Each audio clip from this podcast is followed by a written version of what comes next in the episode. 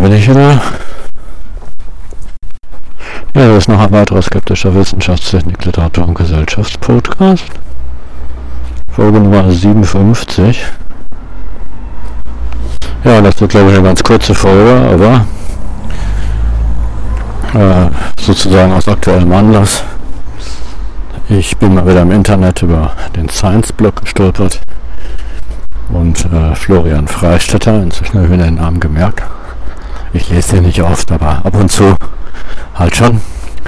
Und äh, diesmal, also es gibt zwei Bereiche, wo es immer ein unfassbar, äh, drei Bereiche gibt es eigentlich, wo es immer eine unfassbar ähm, lange Diskussionen gibt, die immer nach dem gleichen Schema verfolgt werden. Der erste Bereich ist äh, Religion. Ne? Alle paar Jahre, ganz selten mal, macht Florian Freistetter an. Einen religionskritischen Beitrag. So gefühlt alle zwei, drei Jahre ist wirklich kein Schwerpunkt seines Blogs. Ja, und die zweiten ausführlichen Diskussionen sind also Homöopathie, Astrologie und darum geht es heute, Impfen, ne? Impfskeptiker. Ähm,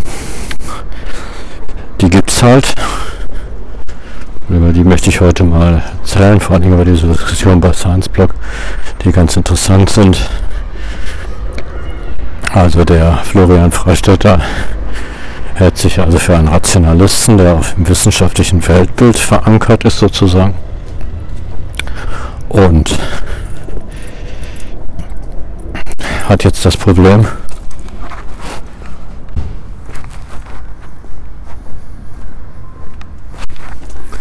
Ja, dann hat das Problem, dass also Menschen nicht rational sind. Ne? Jedenfalls nicht alle. Glauben an die Astrologie, glauben nicht an Impfungen. Ne? Das ist also, halten Impfungen sogar für gefährlich.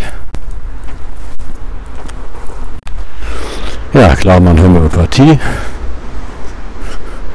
und halt an alles Mögliche. Ne? Ja, dieser Glauben wird gespeist aus, das habe ich ja schon mal erzählt. Ich glaube ja auch zum Beispiel an die Wirksamkeit eines Medikamentes, das ich da in Spanien mal gekriegt habe, ne? pure Chemie. Ich bin ja ein Freund der Chemie und äh, glaube an die Chemie und ähm, dieses Medikament habe ich mir gekauft in der Apotheke und ich hatte ja diese Ohrenentzündung, habe ich ja im Lorettblock erzählt, ne, und habe ich in den Ohren geträufelt und die Ohrenentzündung war weg, ne, und ich hatte ungefähr fünf, sechs Sachen unternommen, um die Ohrenentzündung weggegangen, Ibuprofen, Antibiotika, aber durch die zeitliche Nähe dieses letzten Medikamentes war ich natürlich subjektiv zutiefst überzeugt von der Wirksamkeit dieses Medikamentes, ne. Also ich glaube jetzt noch daran, dass es an diesem Medikament lag. Ähm, aber es kann natürlich sein, dass dem nicht so ist. Ne? Es kann sogar sein, dass die Ohrenentzündung einfach so weggegangen wäre. Ja, und diese individuellen Erfahrungen führen halt bei vielen dazu, dass sie da einen Zusammenhang, einen kausalen Zusammenhang konstruieren zwischen zum Beispiel einer Impfung und einer Erkrankung, ne? oder dem zu sich nehmen eines homöopathischen Medikamentes und einer Gesundung. Ne? Ich hatte ein ähnliches Beispiel aus meiner Vergangenheit wäre vielleicht noch, ich hatte mal ein Exem an der Hand, an beiden Händen, ne? schlimmes Exem. Das habe ich schulmedizinisch behandeln lassen. Ne? Und die Schulmedizin hat versagt. Das kommt schon mal vor. Ne? Also die Medizin hat halt nichts gegen diese Erkrankung. Gerade bei Hauterkrankungen ist die Medizin erstaunlich hilflos. Nicht völlig hilflos. Gibt nämlich schon ein Wundermittel, das ich immer noch ab und zu benutze nicht Cortison, ne? Cortison hilft als Salbe sehr gut. Ab und zu kommt dieses Exem zurück, dann klatsche ich sofort Cortisonsalbe drauf und dann ist auch weg. Aber damals war halt wirklich Schicht im Schacht, selbst Cortisonsalbe, selbst Cortison inhaltlich halt nicht viel gebracht. Ich war wirklich verzweifelt. Und irgendwann ging es halt weg von selber. Ne? Sowas passiert auch.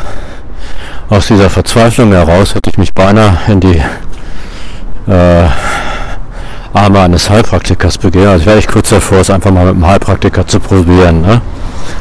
weil ich halt verzweifelt war. Ne? Und äh, wenn ich das gemacht hätte, zeitlich gesehen, zu dem Zeitpunkt, ähm, dann hätte ich dem Heilpraktiker den Verdienst, ne? dann wäre ich davon ausgegangen, dass das mit dem Heilpraktiker zu tun gehabt hätte, dass das Extrem halt weggeht.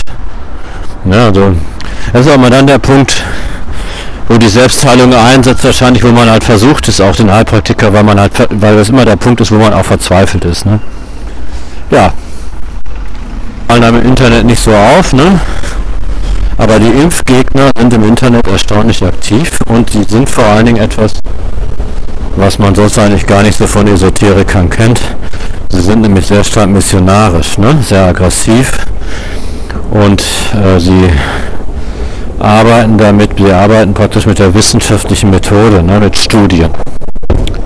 Ja, also sie haben Studien ne, am Start, die sie zitieren und die Menschen dann verunsichern sollen und das auch tun. Ne? Also es ist immer ganz gut, wenn man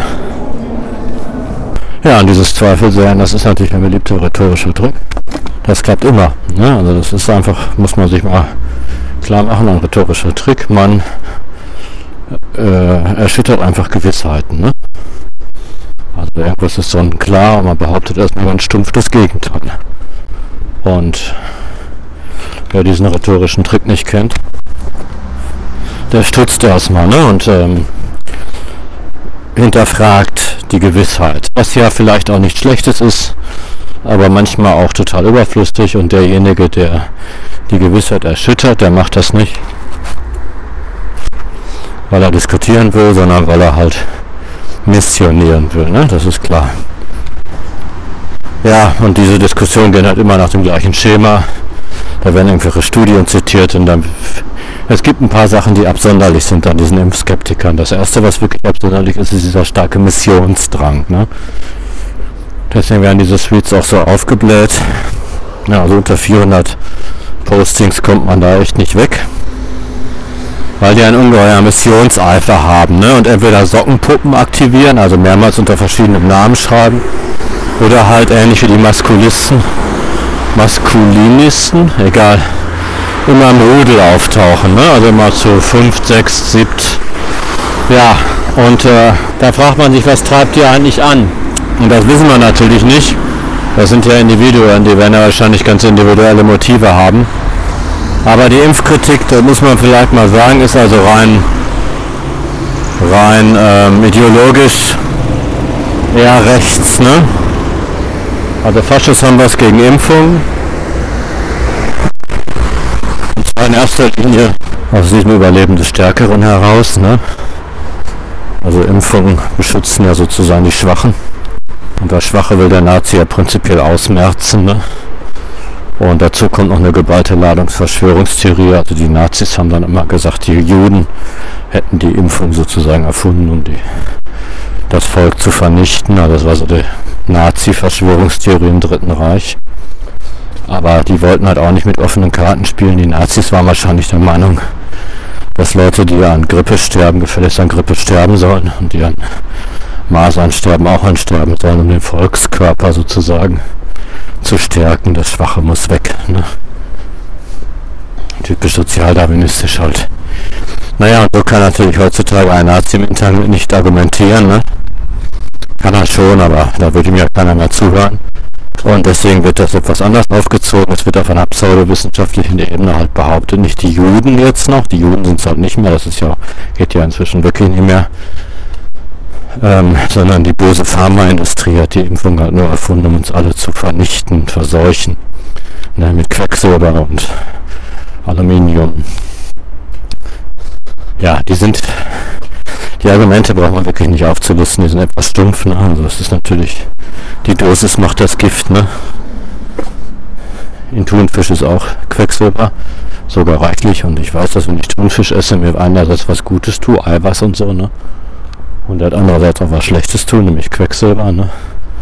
Und da muss ich halt abwägen. Ne? Und wenn ich Thunfisch eine Dose esse, dann habe ich, glaube ich, weiß nicht, ein Vielfaches von dem, an Quecksilber zu mir genommen, was mich mit einer Impfung zu mir nehme. Ähm, also dieses, das ein ganz, ganz furchtbar Also sie argumentieren auf der wissenschaftlich-naturalistischen Ebene, aber ganz furchtbar, ne? Da fragt man sich, warum die überhaupt auf dem Maske. Also sie könnten doch einfach sagen, ich bin Nazi, ne? ich finde, dass äh, Leute durch Impfung ausselektiert werden sollten. Ne? Oder ich bin Esoteriker, ich glaube nicht an die Naturwissenschaften. Das Merkwürdige ist halt, dass sie an der auf die naturalistischen Ebene halt argumentieren. Ne? Ja. Gut. Bei Shylock beim Science-Blog geht dann immer die Wogen hoch, ne? Aber bei Impfungen gehen sie natürlich ganz besonders hoch. Bei Astrologie hat der Florian Freistetter immer Schwierigkeiten zu beweisen, dass die Schaden anrichten. Ne? Astrologen, ja. Kann man natürlich schon Fälle konstruieren, wo die Schaden anrichten, aber es ist halt sehr konstruiert. Ne? Homöopathie richtet sich ja nur dann Schaden an, wenn sie halt anstatt der ähm, evidenzbasierten Medizin angewendet wird. Ne? Also ergänzen, ergänzen kann sie ja nicht. Sie hat ja keine Wirkung, meiner Meinung nach. Ne? Aber ähm, also das ist auch nicht konstruiert, aber schon. Aber bei Impfskeptikern ist es ja ist irgendwie klar, dass die Schaden anrichten. Ne? Kinder werden nicht geimpft und Kinder sterben, weil sie halt nicht geimpft werden. Ne? Oder was ja auch besonders tragisch ist, ich glaube bei Masern ist es so, da müsst ihr nochmal im Internet nachgucken, bei einigen Infektionskrankheiten kann man vor dem ersten Lebensjahr nicht impfen. Und wenn dann ungeimpfte Kinder in eine in Kinderarztpraxis gehen, dann können sie halt Säuglinge, die noch gar nicht geimpft werden können, können anstecken und halt auch töten. Ne? Also Impfskeptiker sind für den Tod von Menschen verantwortlich. Ne? Ja, unter dem Artikel macht Florian Freistetter allerdings, also ich kann schon verstehen, dass in dieser Diskussion das immer hoch hergeht.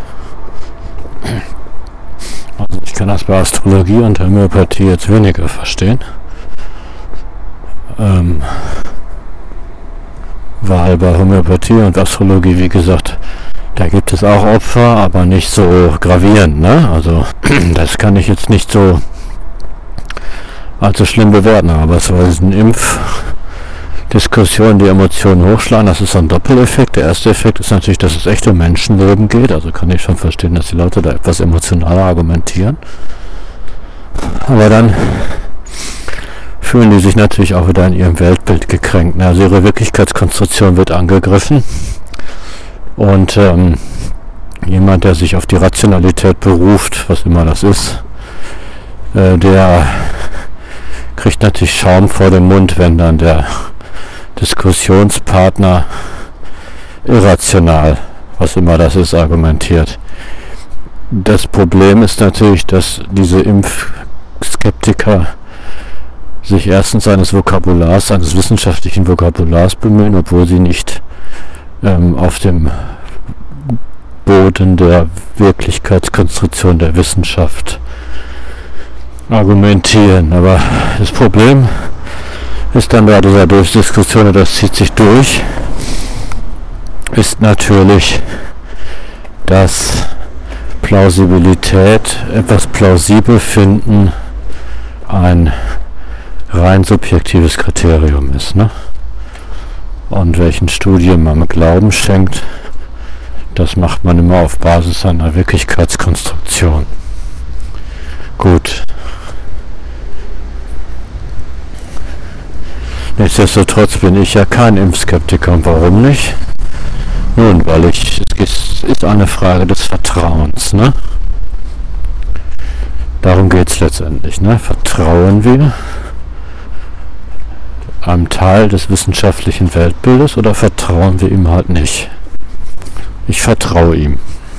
Also ich halte ähm, evidenzbasierte Medizin für eine Möglichkeit, die Wirksamkeit von irgendwelchen Therapieverfahren und die Gefahren von Therapieverfahren ähm, zu erschließen. Ne? Das geht. Doppelblindstudien, die sind natürlich nicht perfekt, die sind natürlich auch korruptionsanfällig, ne? das ist klar. Wir leben hier im Kapitalismus. Die Pharmaindustrie ist natürlich auch korrupt, aber halt nicht nur korrupt. Ne?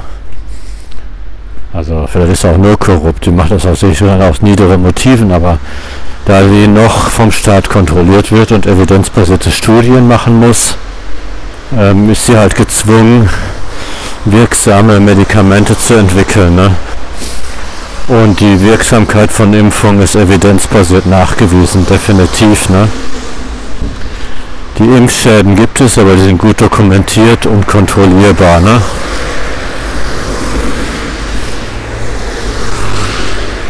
Also die Impfschäden stehen in keiner Relation zu den Schäden, die die Krankheit, vor der die Impfung schützt, verursacht. Ne? Also sind viel geringer. Und deswegen vertraue ich, und das ist glaube ich das Einzige, worum es geht, ich vertraue evidenzbasierten Studien. Ne? Ich habe mir das halt durchgelesen, äh, habe mir ein Urteil gebildet. Und ob dieses Urteil stimmt, das weiß ich nicht. Aber ich habe halt einfach die Entscheidung gefällt, dass ich der evidenzbasierten Medizin vertraue. Ne? Das hat nichts mit Wahrheit zu tun. Das hat nichts mit Wirklichkeitserschließung zu tun. Sondern für mich ist das ein Kriterium, wie ich die Wirksamkeit von einer Medikation halt erschließen kann. Ne?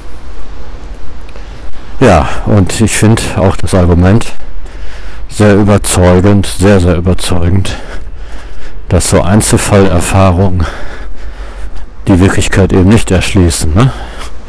Die können ganz in die Irre gehen, weil ich ständig als Mensch Kausalbeziehungen an Stellen konstruiere, wo es keine Kausalbeziehungen gibt. Ne? Das ist ein echtes Problem.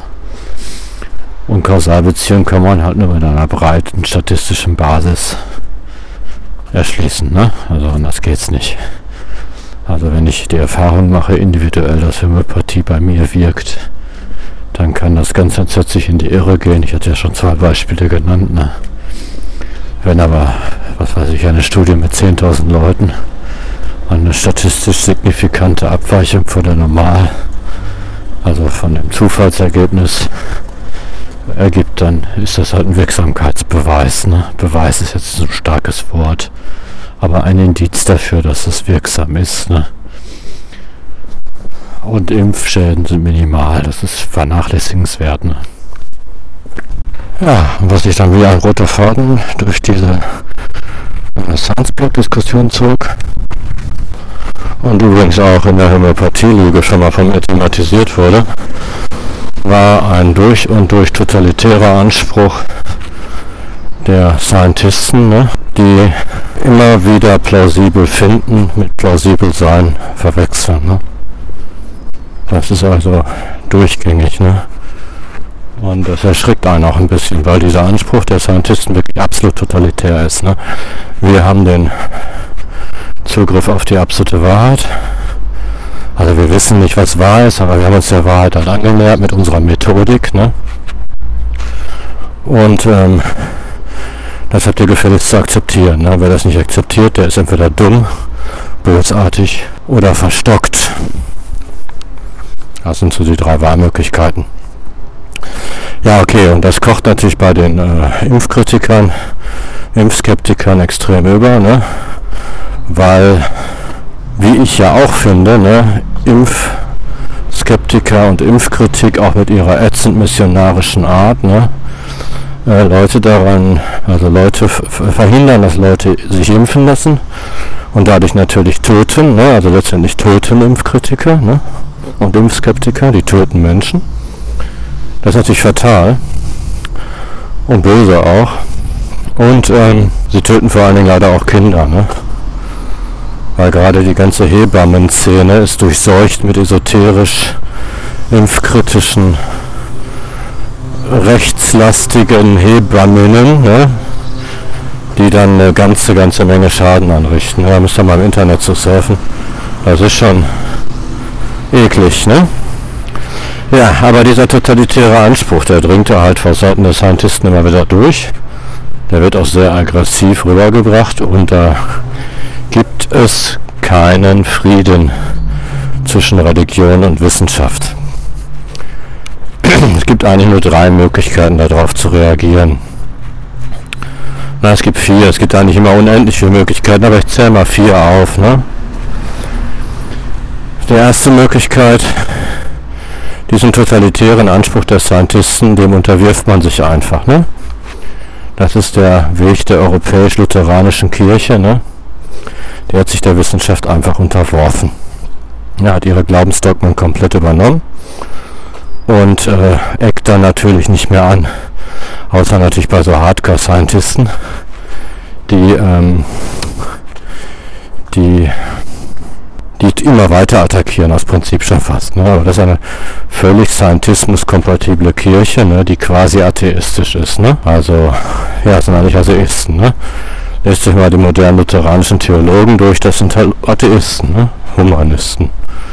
Ja, das ist ja nichts Schlimmes, aber es ist halt die komplette Unterwerfung.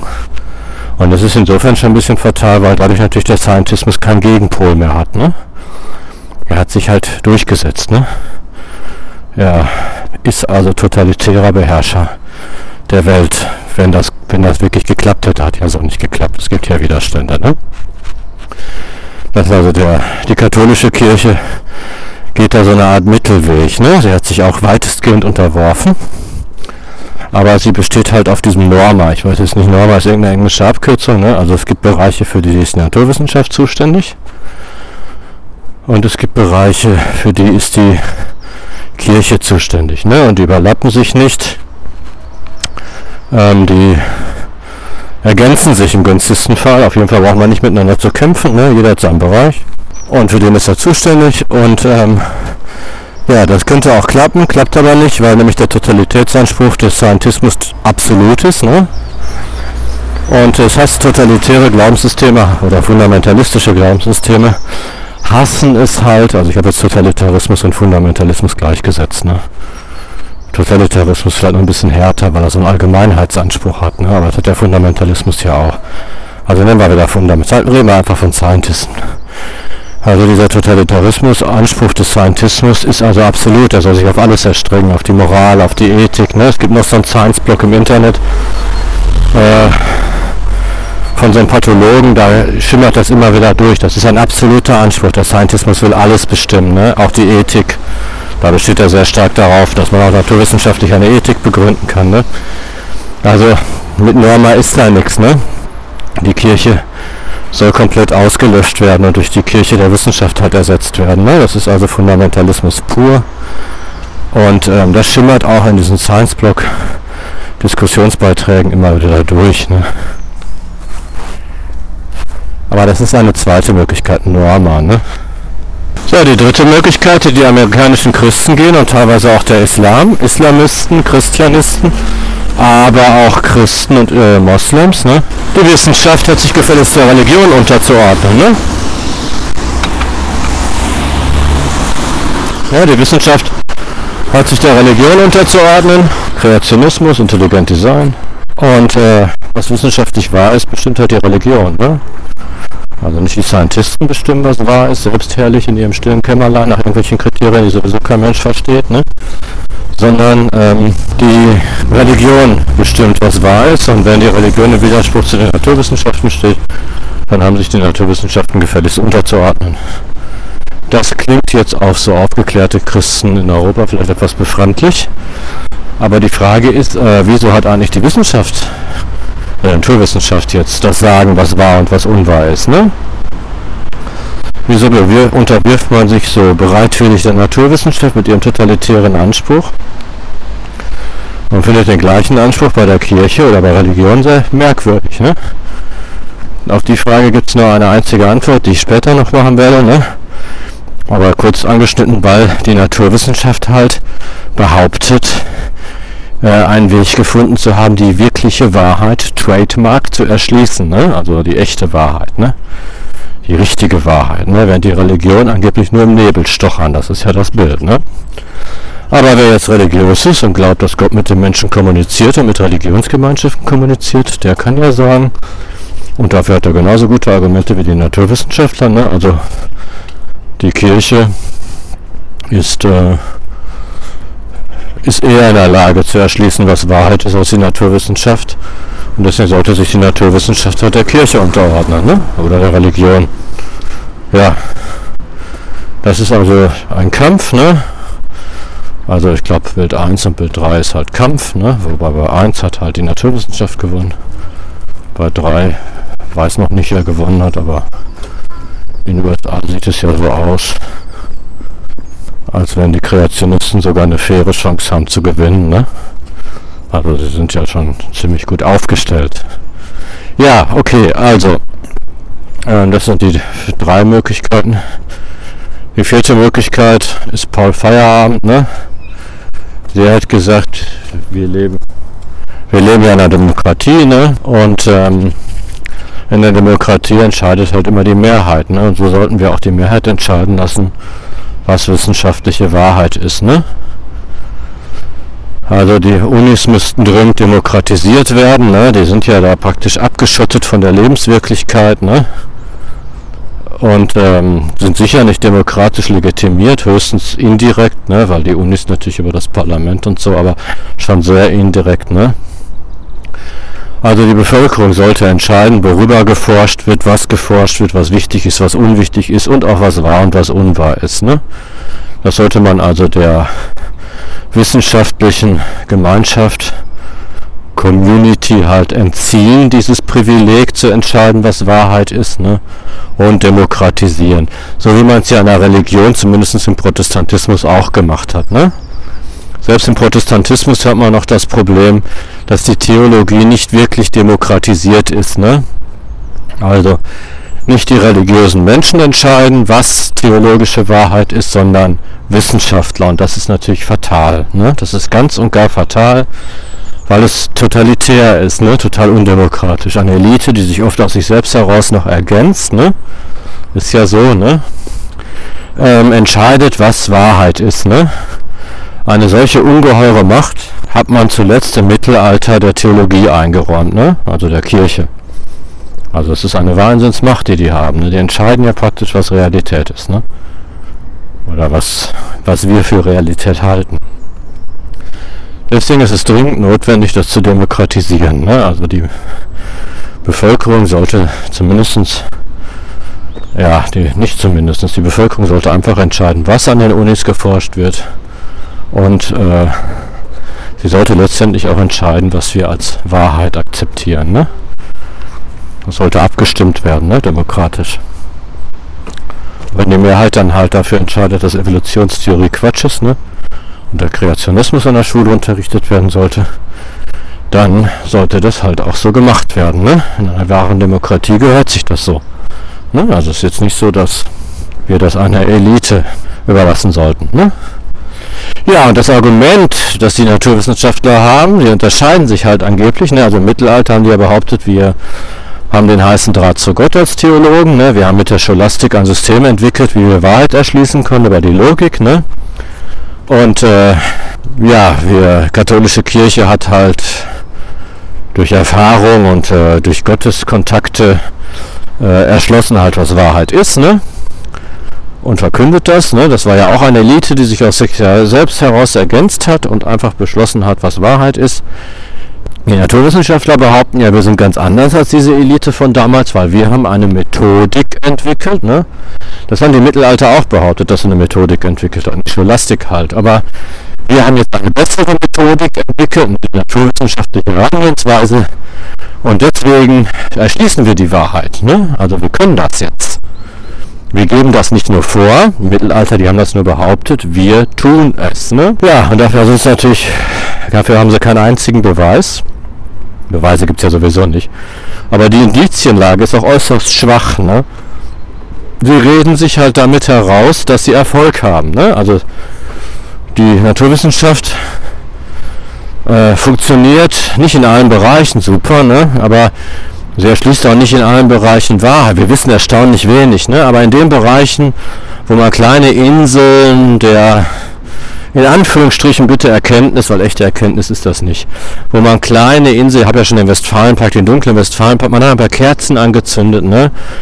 Und Bultmann heißt dieser Typ, glaube ich, der sich der Naturwissenschaft restlos unterworfen hat, der also komplett als Theologe kapituliert hat vor der Naturwissenschaft und zum Atheist geworden ist, trotzdem aber weiter Theologie unterrichtet hat und auch behauptet hat, er wäre Christ. Der hat also gesagt, man kann nicht elektrischen Strom benutzen, ne? und gleichzeitig ein Wunder glauben. Das hat er wirklich gesagt. Ähm, weil er praktisch gesagt hat, wenn die Methodik beim Stromkreis in der Physik wahr ist, dann ist auch in der Biologie wahr. Ne? In allen Bereichen muss sie dann Wahrheit. Das ist ein grotesker Schluss. Ne? Erstmal ist der Wahrheitsbegriff schon völlig Banane. Und zweitens heißt, etwas funktioniert, nicht etwas ist wahr. Das ist völliger Quatsch. Ne? Also die Elektrophysik scheint ganz gut zu funktionieren. Ne?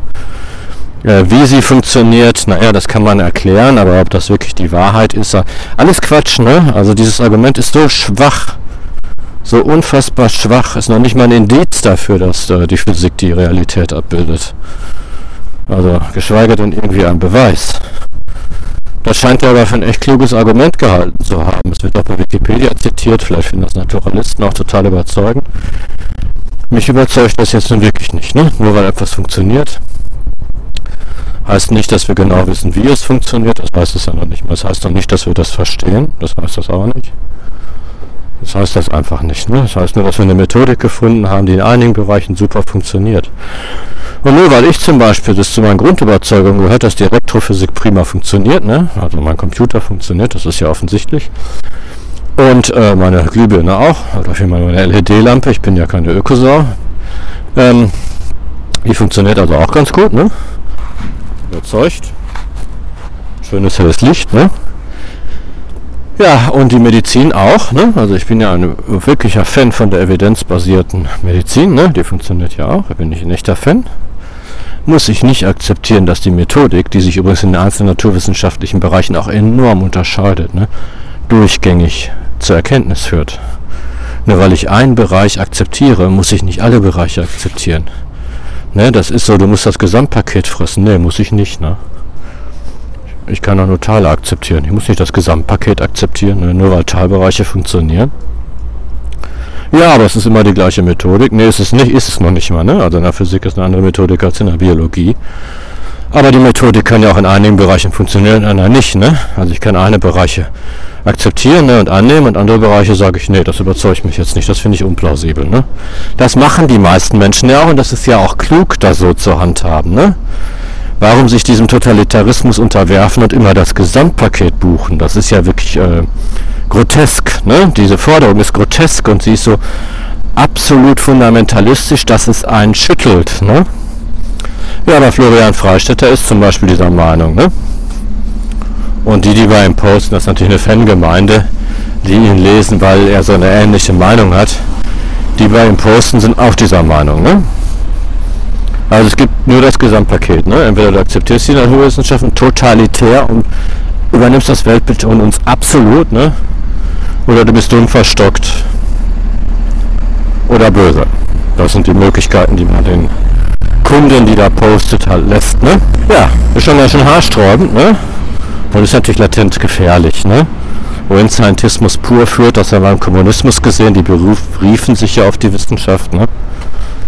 Ähm, das war nicht, hat nicht zu den allercoolsten Ergebnissen geführt, einfach weil totalitär immer Kacke ist. Ne?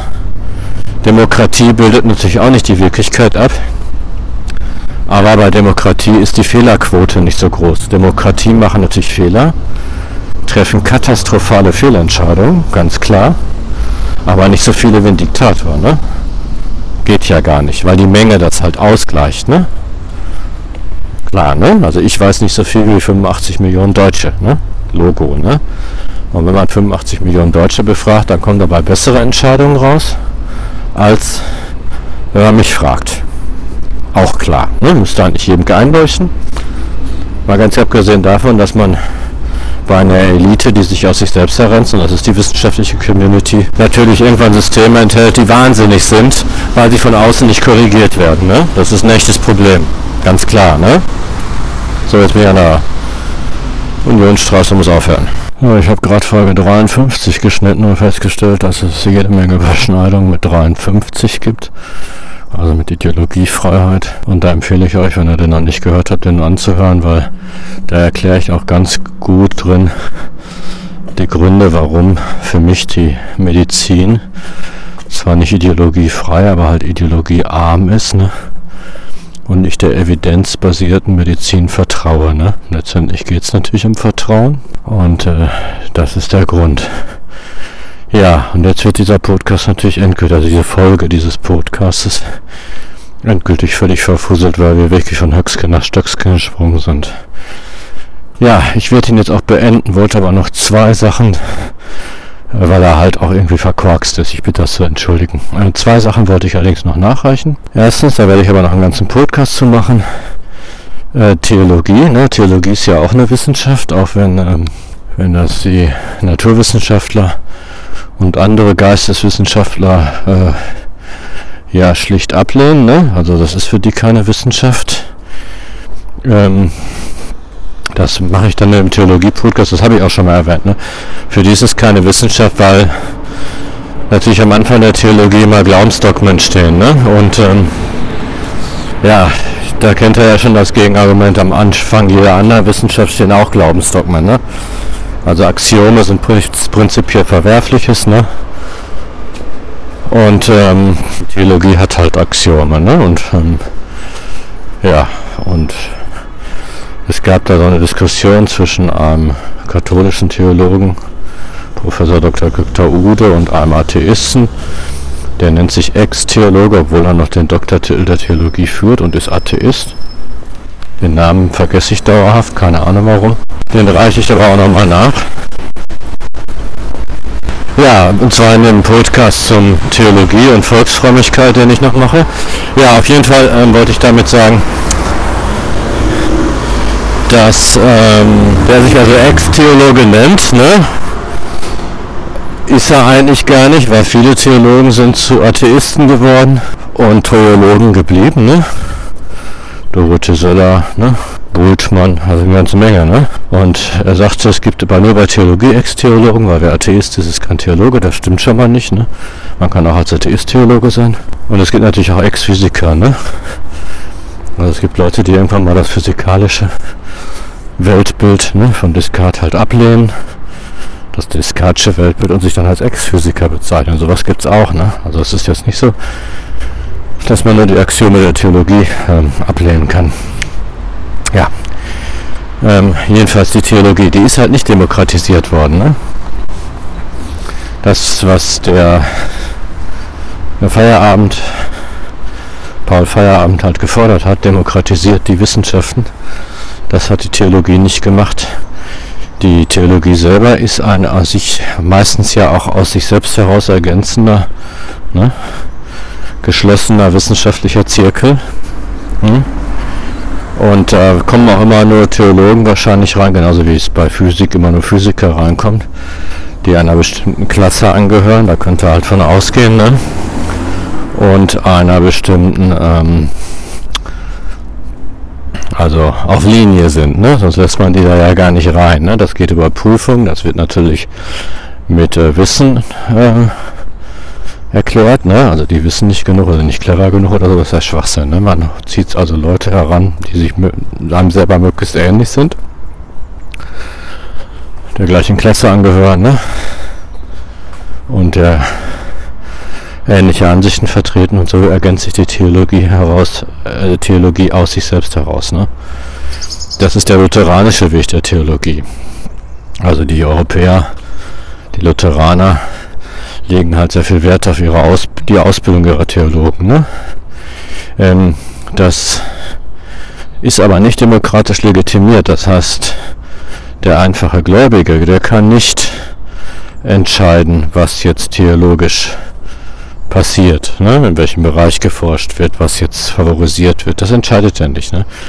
Die protestantische Kirche hat halt nur dass ähm, ähm, die Hierarchie, also die, Hierarchie demokratisiert, ne?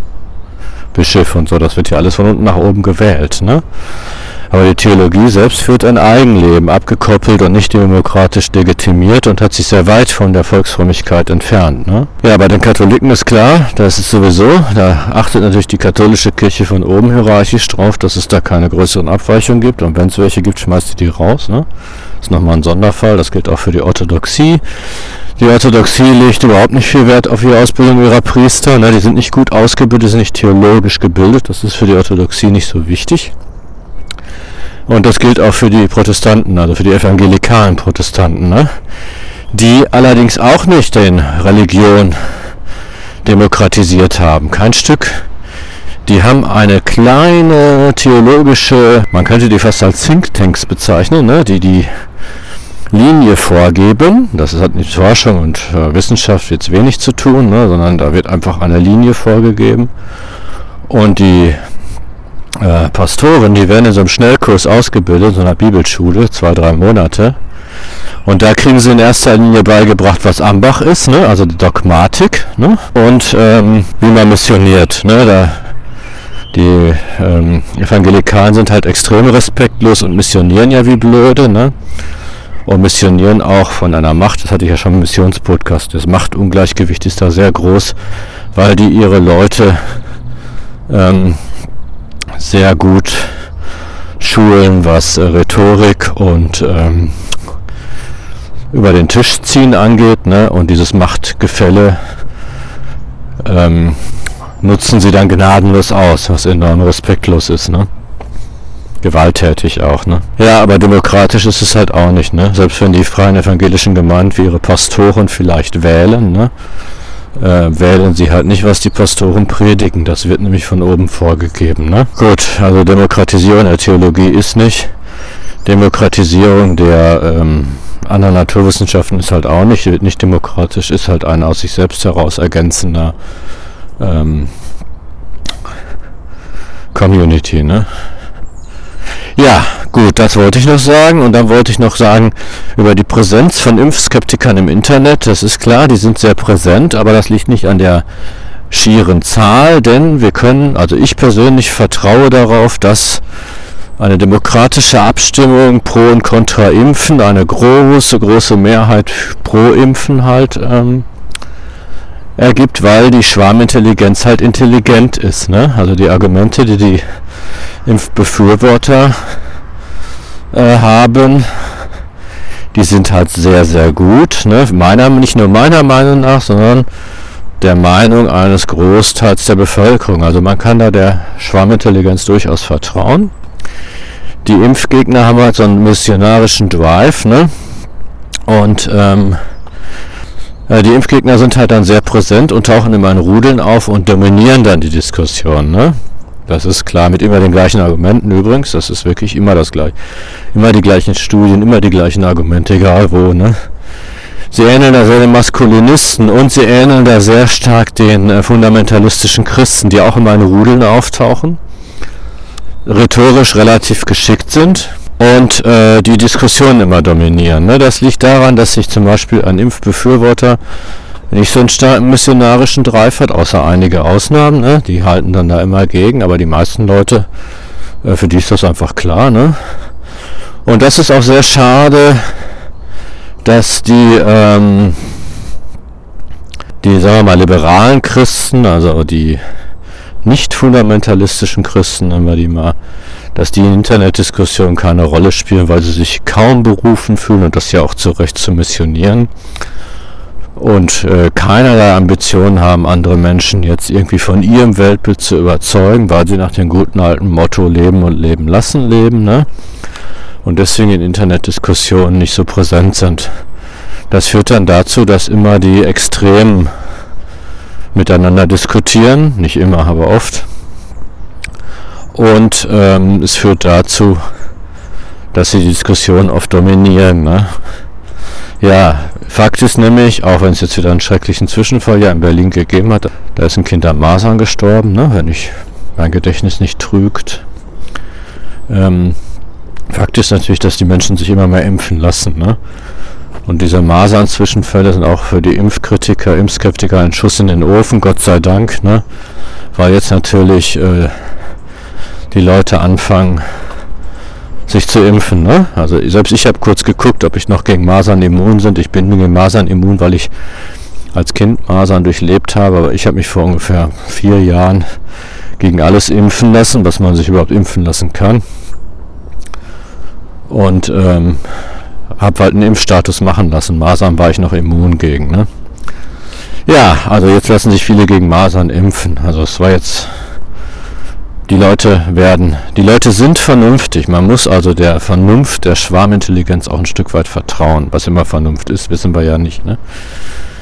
Äh, Vernunft ist vielleicht auch nicht richtig. Wir muss darauf vertrauen, dass die Schwarmintelligenz richtige Entscheidungen trifft. So, das ist vielleicht die bessere Formulierung.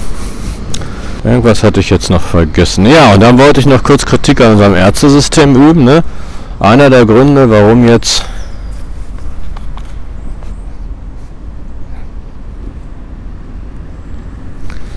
Einer der Gründe, warum es in Deutschland so ist, dass ähm, immer mehr Leute nicht geimpft sind, ist halt, das Problem hatte ich auch, ne? Das sind die Ärzte selber. Also ich habe eine Hausärztin, die sich nicht die Bohne dafür interessiert. Wir müssen mein, man sollte ja mal, mein Zahnarzt schreibt mich halbjährlich an, ne? Und sagt, ja, Sie müssen zur Zahnreinigung, ne? Und Sie müssen mal wieder eine Untersuchung machen, ne? Meine Hausärztin schreibt mich natürlich nicht an, aber ich finde, ein Hausarzt sollte wenn er denn einen neuen Patienten aufnimmt, sich den Impfpass vorlegen lassen und automatisch Impfberatung machen. Ne? Also meine Hausärztin hat mich nicht darüber informiert. Es könnte sein, dass ihre Tetanusimpfung abgelaufen ist nach so und so vielen Jahren. Kümmern Sie sich mal darum. Da hätte sie mir einen Brief schicken können. Ne? Wer sich also nicht selber in Deutschland darum kümmert, dass seine Impfungen alle noch aktuell sind, der ist halt nicht geimpft. Ne? Also ich musste da wirklich hingehen und sagen, gucken Sie mal hier, machen wir einen Impfstatus, gucken Sie mal alles nach. Von sich aus hätte die Hausärztin das nicht gemacht, ne? Und das finde ich auch ein bisschen uncool. Auch an, bei Schülern ist es ja so, ne? Das war in Russland und der Ex-DDR besser geregelt. Da hat sich die Schule halt drum gekümmert, ne? Und alle Impfungen einfach durchgeführt. Da könnte man ja in Deutschland, weil wir ja eine Demokratie sind, und das ist ja auch prima, Widerspruchsrecht machen. Also wenn die Eltern das nicht wollen, dann muss man den Elternwillen natürlich respektieren. Das muss man schon.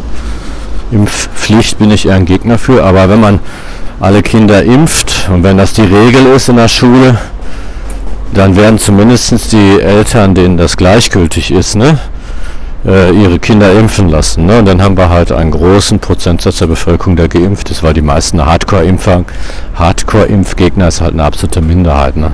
Vermute ich mal. Also da würde ich dafür plädieren, dass Hausärzte nicht verpflichtet werden, aber zumindest den Anspruch haben, sich um Impfungen ihrer Patienten zu kümmern, ne? regelmäßig nachzuhaken. Ne? Selber mal nachzugucken, welche Impfungen ablaufen und einfach mal einen Brief schreiben, ihre so und so Impfung ist abgelaufen. Ne? Ich muss selber in meinem Impfpass gucken. Ich musste die Hausärztin fragen, wann ist denn die Impfung abgelaufen? Ich werde da nicht drüber informiert. Das finde ich ziemlich haarsträubend. Ne? Das ist also wirklich haarsträubend. Ne? Ja, das war noch ein weiterer skeptischer Wissenschaftstechnik, Literatur und Gesellschaftspodcast. Folge Nummer 57. Ja, wenn es euch gefallen hat, nicht gefallen hat, wenn ihr Anregungen, Kritik habt oder euch einfach mal melden wollt, dann schreibt mir bitte eine E-Mail unter eilig-podcast.yahoo.de eilig-podcast.yahoo.de eilig-podcast.yahoo.de Ja, Thema war Impfskeptiker, der Podcast war ein bisschen durcheinander, ne, kuddelmuddelig. Und ich habe mich auch öfter mal wiederholt. Das fällt mir auch, das passiert jetzt immer öfter natürlich, je mehr Folgen ich mache. Gibt ja Themenüberschneidung, ne? Ja, aber dieser war extrem überschnittig, vor allem mit Ideologiefreiheit. Naja, das ist dann halt so. Ja, okay. Ja, das war's also von mir erstmal für diese Folge. Bis zum nächsten Podcast. Tschüssikowski.